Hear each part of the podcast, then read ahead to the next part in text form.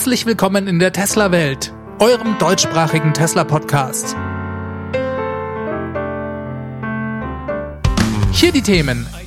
Model 3 Update. Die 4680er Zellen kommen ins Berliner Model Y und Tesla Center in Hamburg eingeweiht.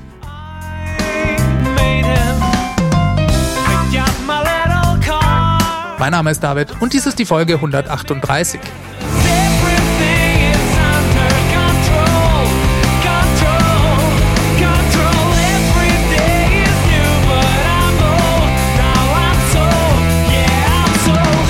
hallo, hallo, da sind wir wieder. Coole Sache, dass ihr wieder mit dabei seid. Wir reden hier über Tesla. Ihr bekommt von mir die News der Woche, wie immer, jede Woche und das bereits jetzt seit 138 Folgen. Das habe ich mir ehrlich gesagt auch nicht gedacht, als ich mal damit angefangen habe. Vor allem nicht, dass ich das jede Woche schaffe. Aber die Zeit vergeht wie im Flug und es gibt jede Woche tonnenweise Berichtenswertes. Beweis die letzte Woche, Eins der spannendsten Themen waren sicherlich die Gerüchte und erste Fotos zu einem Hardware-Update beim Model 3. Manche Leute reden hier sogar schon von einem Facelift oder zumindest vom neuen 2021er Model 3, obwohl es bei Tesla ja offiziell keine Jahresmodelle gibt. Facelift finde ich etwas übertrieben, denn das bedeutet für mich, dass sich außen an der Form des Fahrzeugs was verändert, was nicht so richtig der Fall ist. Aber es scheint sich doch um ein größeres Update zu handeln, das sich da anbahnt, und das ist natürlich schon interessant, denn eigentlich haben sich ja die meisten Leute ein Update von Model S und X am Battery Day erwartet. Und jetzt bekommen wir ein Model 3 Update. Aus Teslas Sicht gesehen macht dies bei weitem mehr Sinn. Denn auch wenn Model S und X nach wie vor die Flaggschiff-Modelle bei Tesla sind, verblasst ihre Bedeutung so nach und nach angesichts der hohen Stückzahlen bei Model 3 und Model Y. Schaut euch nur mal die Produktionszahlen in diesem Quartal an. Knapp 17.000 Model S und X stehen da 128.000 Model 3 und Y gegenüber. Und dieser Unterschied, der wird in Zukunft noch zunehmen. Das Model 3 und das Model Y sind also die Fahrzeuge, mit denen Tesla in Zukunft einen Großteil seines Geldes verdienen wird. Und da hat das Model 3 kürzlich ein Problem bekommen. Denn das Model Y ist da. Das gilt als das verbesserte Model 3. Und auch wenn es das bei uns in Europa noch nicht zu kaufen gibt, könnte ich mir gut vorstellen, dass Tesla das bereits spürt. Noch deutlicher dürfte das in den USA festzustellen sein. Eine gewisse Kannibalisierung der Model 3 Verkäufe dürfte dort bereits stattfinden. Und das liegt eben nicht nur daran, dass das Model Y als Crossover-SUV den bei den Kunden beliebteren Formfaktor besitzt, sondern es gibt unabhängig davon einige Dinge, die sind bei Model Y einfach besser. Daher hat Tesla ein Interesse daran, diese Dinge beim Model 3 ebenfalls einzuführen, damit die Fahrzeuge qualitäts- und komforttechnisch auf demselben Level liegen. Das hat immer auch noch einen produktionstechnischen Aspekt, denn je mehr Prozesse und Teile bei den beiden Fahrzeugen gleich sind, desto einfacher und günstiger lassen sich diese auch herstellen, das ist ja logisch. Das ist also mindestens ein genauso wichtiger Punkt. Gerüchteweise gab es schon vor ein paar Wochen einige Infos aus China, da war bereits von einem bevorstehenden Update bei Model 3 die Rede. Ich habe euch davon in der Folge 132 erzählt. Die aktuellen Hinweise kommen aber aus den USA, speziell aus dem Werk in Fremont. Das Interessante dabei ist, dass Tesla sich bisher darüber vollkommen ausschweigt. Weder im Konfigurator gibt's dazu Informationen, noch hat Elon auf Twitter irgendwas geschrieben. Die Fahrzeuge, die laufen aber in Fremont schon vom Band und verlassen die Fabrik auf Transportern. Scheint sich dabei um europäische Fahrzeuge zu handeln. Das heißt, die müssten dann wohl auf dem Weg zum Hafen sein, um noch dieses Quartal zu uns nach Europa verschifft zu werden. Schauen wir uns vielleicht erstmal kurz an, um was es genau geht. Beziehungsweise, was denn überhaupt schon als bestätigt gilt. Ein maßgeblicher Bericht, den hat Electrack diese Woche gepostet. Die bekamen wohl erste Fotos zugespielt, wobei sie, um ihre Quellen zu schützen, die nicht veröffentlichen konnten. Bestätigen konnten sie folgende Dinge. Es gibt eine überarbeitete Mittelkonsole. Eine Sache, die ist jetzt weg, und zwar die Abdeckung mit dem Pianolack. Der war ja sehr anfällig für Fingerabdrücke und manchmal ging der Verschluss auch etwas zickig. Das wurde von vielen Model 3 Besitzern kritisiert und das hat Tesla hier jetzt behoben. Folglich ist die Ablage für die Telefone jetzt also offen. Das Fach vor den Getränkehaltern, das hat einen Schiebeverschluss bekommen und die Getränkehalter und das Fach, die sind mit einer Chromblende eingerahmt. Der Rand außenrum besteht aus Teslas Kunstleder. Das Ganze wirkt edler als vorher, dafür büßt man aber ein bisschen von dem minimalistischen Look ein, für das das Model 3 ja berühmt ist. Wie kommt das zustande? Naja, ich denke, weil es einfach nicht mehr wie ein durchgängiges, einheitliches Bauteil ausschaut, sondern die Designlinie ein bisschen durch diese offene Telefonablage unterbrochen wird. Die Meinungen dazu gehen sehr weit auseinander. Über Geschmack lässt sich ja bekanntlicherweise trefflich streiten. Ich bin der Meinung, man muss da einfach mal abwarten, bis die Fahrzeuge tatsächlich da sind. Denn ein Foto, das ist einfach nicht aussagekräftig genug. Das muss man erstmal in der Realität auf sich wirken lassen und vielleicht auch mal anfassen können, um sich da endgültig ein Urteil erlauben zu können. Positiv finde ich in jedem Fall, dass ohne den Pianolack dieser Fingerabdruckmagnet schlechthin jetzt weg ist. Ich kenne eigentlich niemanden, den das nicht sehr schnell genervt hat. Dann kommt ja noch dazu, dass dieser Pianolack auch sehr anfällig für Kratzer war. Das sind also soweit die optischen Änderungen, die mit dieser neuen Mittelkonsole einhergehen. Das ist aber noch nicht alles. Denn es gibt einen interessanten Aspekt, der vielleicht sogar Grund für das neue Design war. Und das ist der Sentry Mode. Also Teslas Alarmsystem, bei dem Videomaterial auf einem USB-Stick oder einer Festplatte aufgezeichnet werden kann. Das Speichermedium dafür musste man bisher an einem der USB-Steckplätze in der Mittelkonsole anschließen. Auch wenn man eine Festplatte unter der Telefonablage ganz gut verstecken konnte, war das bisher die Schwachstelle des Systems. Denn jemand, der sich ein bisschen auskennt, hätte im Falle eines Falles, also bei Einbruch ins Fahrzeug, das Speichermedium einfach mitnehmen können.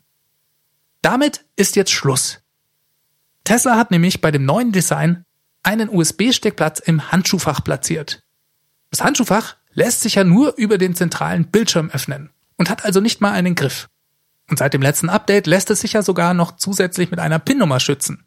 Das ist also schon ziemlich clever jetzt gelöst und ein tolles neues Feature bei diesem Update, finde ich. So, was wissen wir denn noch? Electrac bestätigte ebenfalls, dass das Model 3 neue Fensterscheiben bekommen hat. Diese wurden verstärkt und bestehen jetzt aus einer Doppelverglasung.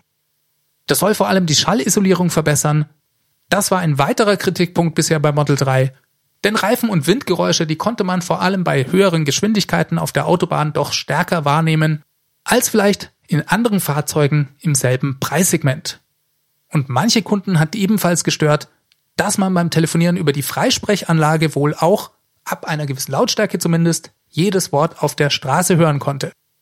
Letzteres habe ich ehrlich gesagt noch nie ausprobiert oder ist mir auch noch nicht aufgefallen. Hingegen die Wind- und Straßengeräusche empfand ich persönlich schon immer als etwas laut. Ist aber halt auch eine subjektive Angelegenheit, ob das einen stört oder nicht. Trotzdem ist diese Verbesserung auf jeden Fall eine gute Sache, denke ich. Und auch etwas, was beim Model Y bisher als besser galt. Dann hat Electrek noch bestätigt, dass das Model 3 eine elektrische Heckklappe bekommen wird.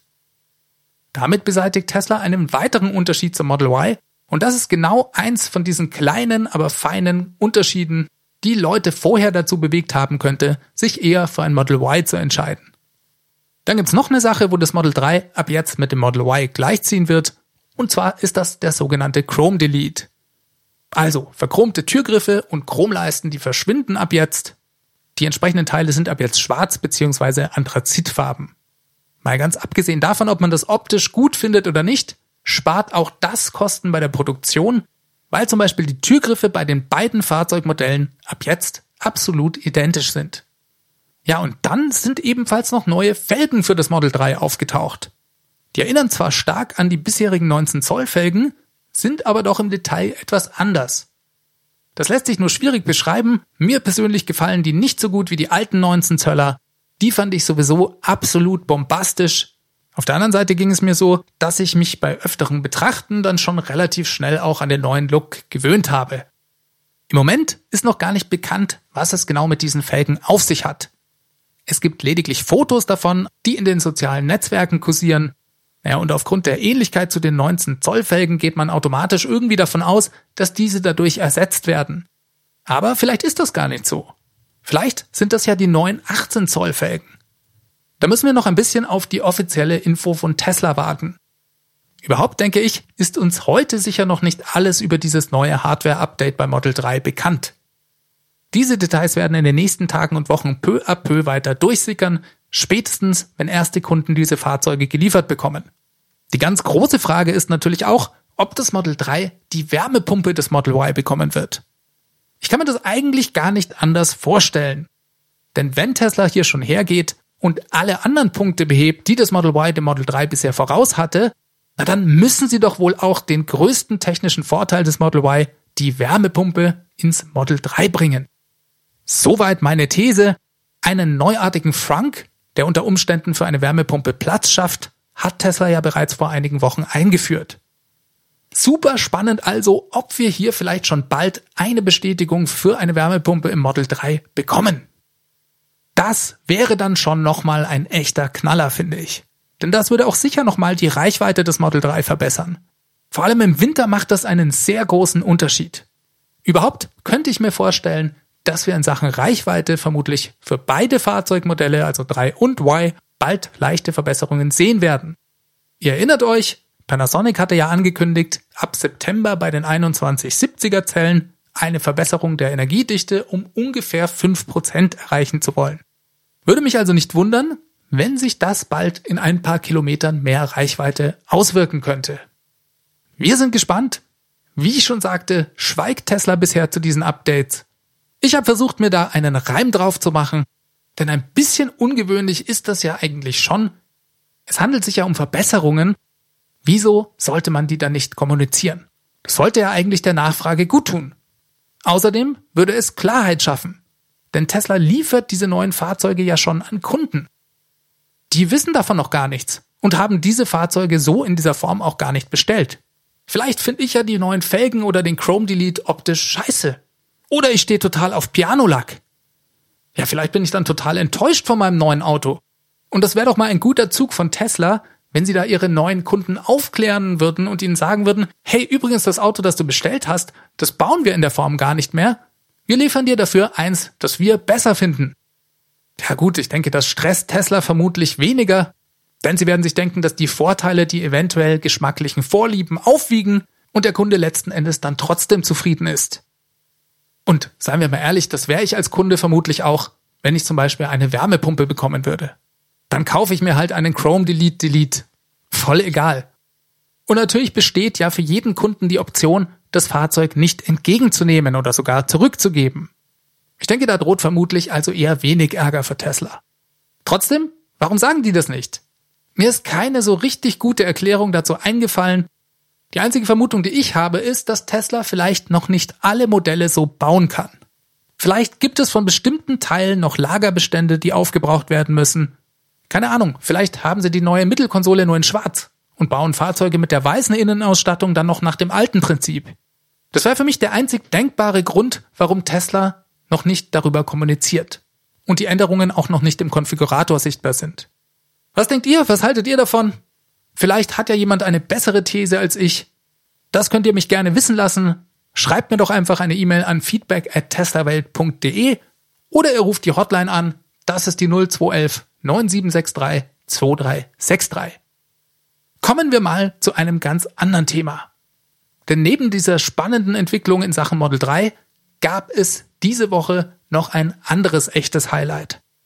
Die Info dazu, die kam von Elon höchst persönlich per Twitter.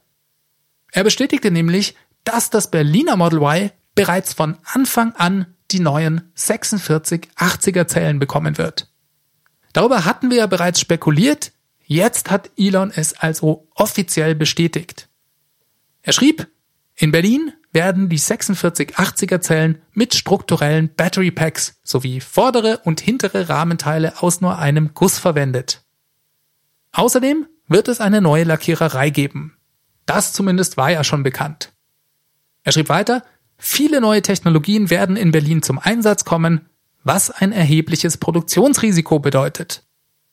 Fremont und Shanghai werden in ungefähr zwei Jahren den Wechsel auf die 4680er vollziehen, wenn sich die neue Technologie bewährt hat. Später fügte er dann noch hinzu, wir gehen davon aus, dass LFP-Zellen für Fahrzeuge mit mittlerer Reichweite sowie stationäre Speicher stark genutzt werden. Da handelt es sich um diese Lithium-Eisen-Phosphat-Zellen, die derzeit im Model 3 in China bereits eingebaut werden. Ja, das ist natürlich der Hammer. Ich war vollkommen aus dem Häuschen. Tesla gibt hier mal wieder Vollgas und geht dabei auch sehr Tesla-typisch viel Risiko ein. Elon spricht das ganz klar an. gerade dadurch, dass so viele neue Technologien gleichzeitig zum Einsatz kommen, birgt das doch ein erhebliches Risiko. Aber gleichzeitig lässt sich eben auch sehr viel dadurch gewinnen. Und im Unterschied zur Model 3 Skalierung steht Tesla heute nicht mehr am Rande des Abgrunds. Von dem her ist die Ausgangslage eine ganz andere und Tesla hat natürlich gerade durch das Model 3 auch sehr viel dazugelernt. Super interessant fand ich auch die Aussage zu Fremont und zu Shanghai. Die wechseln also erst in zwei Jahren auf diese Technologie. Das bedeutet dann Ende 2022. Und ich muss euch sagen, da fiel mir gleich wieder der Battery Day ein. Denn was war denn bis 2022? Genau, bis dahin wollte Tesla mit seiner eigenen Zellproduktion 100 Gigawattstunden Output pro Jahr erreichen. Klar bauen sie bis dahin ebenfalls eine eigene Zellproduktion in der Terra Factory in Texas auf. Trotzdem lässt sich da doch schon erahnen, dass ein ganz gewaltiger Teil von diesen 100 Gigawattstunden aus Berlin kommen dürfte. Und das bedeutet für mich mehrere Dinge. Zunächst einmal, dass exklusiv das Berliner Model Y diese neue Zelltechnologie bekommt und dementsprechend das Model Y aus Fremont oder Shanghai noch eine ganze Weile mit den alten 2170er Zellen gebaut werden dürfte. Und vermutlich wird auch das Berliner Model 3 das erste Model 3 weltweit sein, das diese neuen 4680er Zellen bekommen wird. Auch das finde ich eine spannende Vorstellung.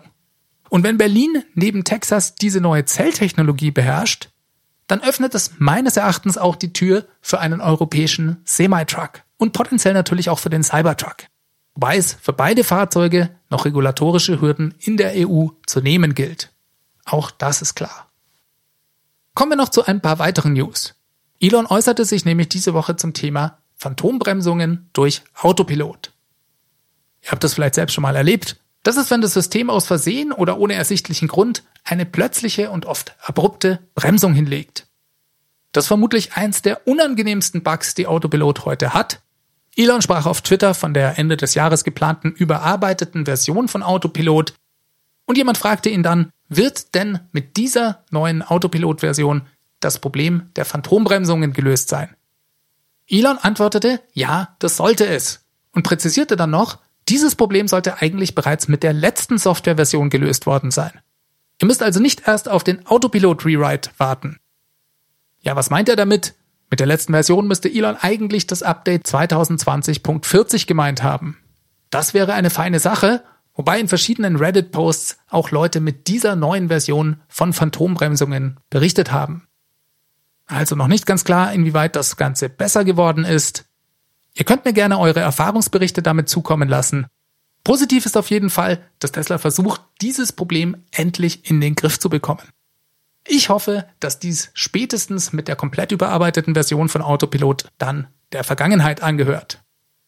Dann gab es noch eine weitere spannende Äußerung von Elon auf Twitter. Da ging es um ein Projekt, von dem haben wir schon lange nichts mehr gehört. Jemand fragt ihn auf Twitter, ob es in einer Zukunft mit vollautonomen Autos möglich sein werde, einen Tesla über verschiedene Bundesstaaten hinweg herbeizurufen. Also per Summon Feature sozusagen. Und Elon, der antwortete darauf, ja, vorausgesetzt wir verwirklichen unseren Snake Charger. Jemand anders fragte ihn dann nochmal konkret, werden wir denn jemals diesen automatischen Snake Charger zu Gesicht bekommen? Und Elon antwortete mit Ja. Er hat sich also ganz eindeutig festgelegt. Ich weiß jetzt natürlich nicht, ob ihr alle wisst, was gemeint ist. Da gab es mal so ein Projekt, das ist schon mindestens fünf Jahre her. Da hat Tesla so eine Art Proof of Concept gebaut. Da ging es um ein automatisches Ladesystem bei dem nicht mehr der Fahrer das Ladekabel ins Fahrzeug einstecken muss. Dazu haben sie damals einen Roboter gebaut, der sich wie eine Schlange aus Metall aufrichten konnte. Anstelle eines Kopfes hatte der dann den Ladestecker. Der konnte den Ladeport am Auto selbstständig finden und den Stecker einstecken. Ist ein bisschen kompliziert, das zu erklären. Schaut es euch einfach mal auf YouTube an. Wenn ihr nach Snake Charger und Tesla sucht, solltet ihr da fündig werden. Das ist also ein spannendes Projekt und ich freue mich, dass Elon das nicht so einfach aus den Augen verloren hat.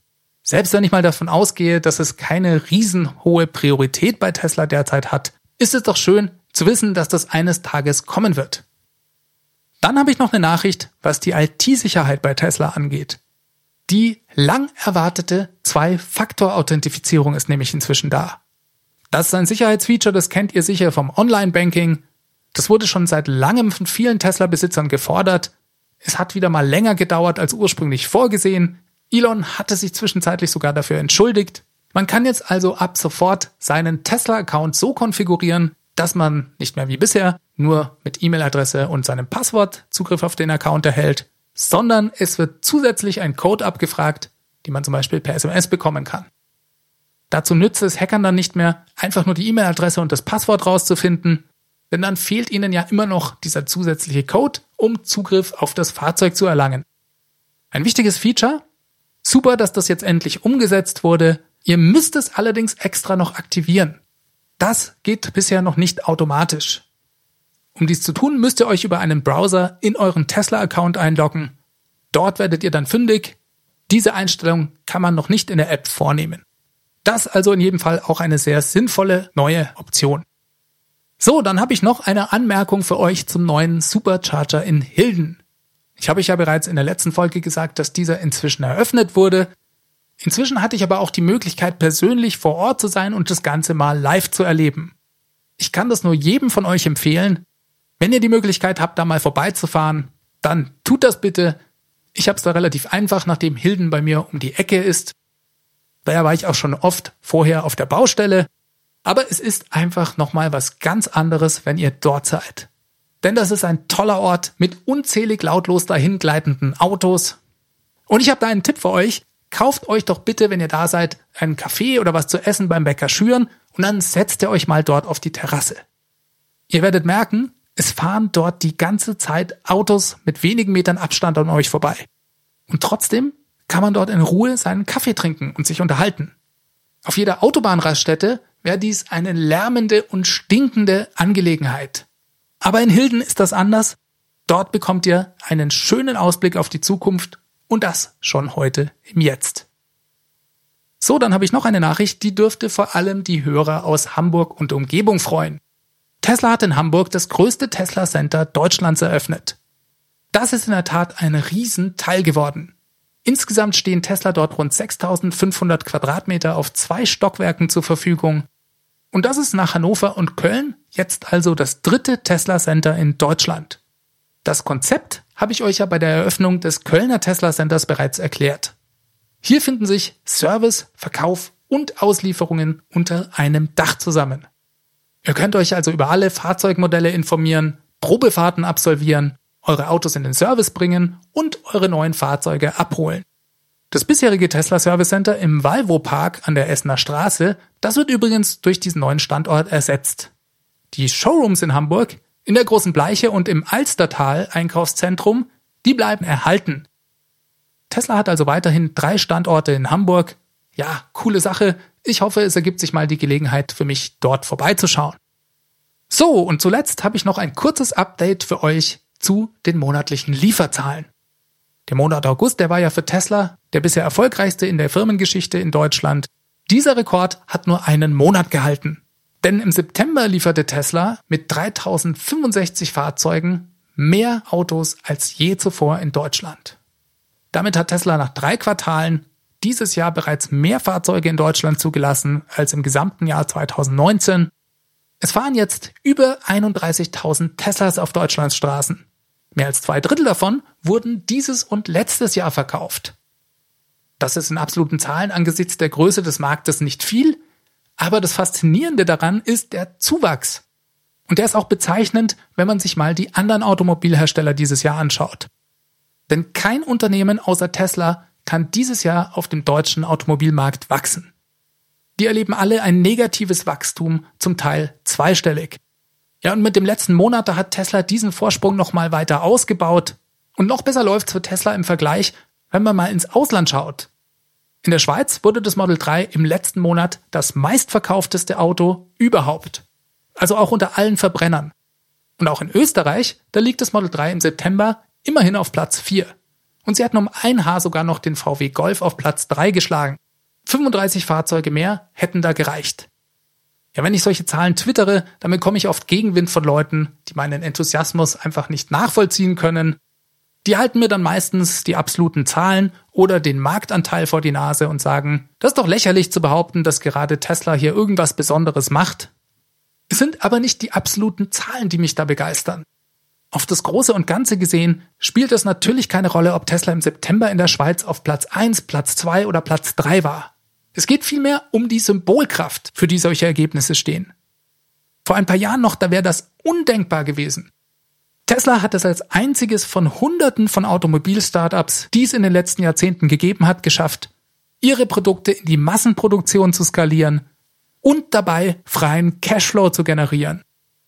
Das tun sie mit einem unglaublichen Tempo, was Innovation angeht. Sie sind gerade dabei, mehrere Industrien von hinten her vollkommen aufzurollen. Tesla hat die für das Unternehmen lebensbedrohlichen Zeiten überstanden und uns einen Plan vorgelegt, zu einem der größten Automobilhersteller und Energieanbieter dieser Welt zu werden. Und das alles mit dem Ziel, den Übergang zur nachhaltigen Energie derart signifikant zu beschleunigen, dass wir auch in Zukunft noch einigermaßen komfortabel auf diesem Planeten überleben können. Darin liegt die Faszination Tesla für mich. Und deswegen feiere ich jedes dieser Monatsergebnisse. Ich habe dazu kürzlich einen super Tweet gelesen. Ich krieg leider nicht mehr zusammen, von wem der war, und entschuldige mich daher schon mal vorab beim Urheber. Darin stand, die Automobilindustrie flüstert Tesla ins Ohr, ihr werdet den nächsten Sturm nicht überleben. Und Tesla flüstert zurück, wir sind der Sturm. Mit diesen schönen Worten verlasse ich euch diese Woche. Ich hoffe, es hat euch gut gefallen. Wenn dem so ist, würde ich mich über eure Unterstützung freuen. Ich bedanke mich auch gleichzeitig bei allen, die dies bereits tun. Ihr wisst ja, es gibt da unterschiedliche Möglichkeiten. Besonders einfach ist es, den Podcast zu bewerten. Das macht ihr am besten auf Apple Podcast oder eurer Podcast-App. Schreibt mir doch ein paar Zeilen, was euch an dem Podcast besonders gut gefällt. Das lese ich mir erstens gern durch, aber es finden auch immer mehr Leute dadurch diesen Podcast. Über Mund-zu-Mund-Propaganda oder Erwähnungen auf Twitter freue ich mich natürlich auch. Und für die Hardcore-Fans gibt es wie immer meine Crowdfunding-Plattform. Die findet ihr auf www.teslawelt.de. Ansonsten könnt ihr natürlich gerne beim Bestellen eures Teslas meinen Referral-Code benutzen. Der Link dazu ist ts.la slash david 63148. Diese Sendung wurde freundlicherweise vom Tesla Owners Club Helvetia, dem jungen und initiativen Tesla Club aus der Schweiz und dem TFF, dem Tesla Fahrer und Freunde e.V. unterstützt. Beide Clubs sind übrigens die Herausgeber des T&E Magazins. Das Podcast Mastering kommt von promoton.ch. Ja, Mails, Kommentare und Anregungen schickt ihr mir wie immer an die feedback at teslawelt.de. Ich lege euch auch nochmal meine Teslawelt Hotline ans Herz. Für all diejenigen, die nicht so gerne schreiben, die erreicht ihr unter 0211 9763 2363.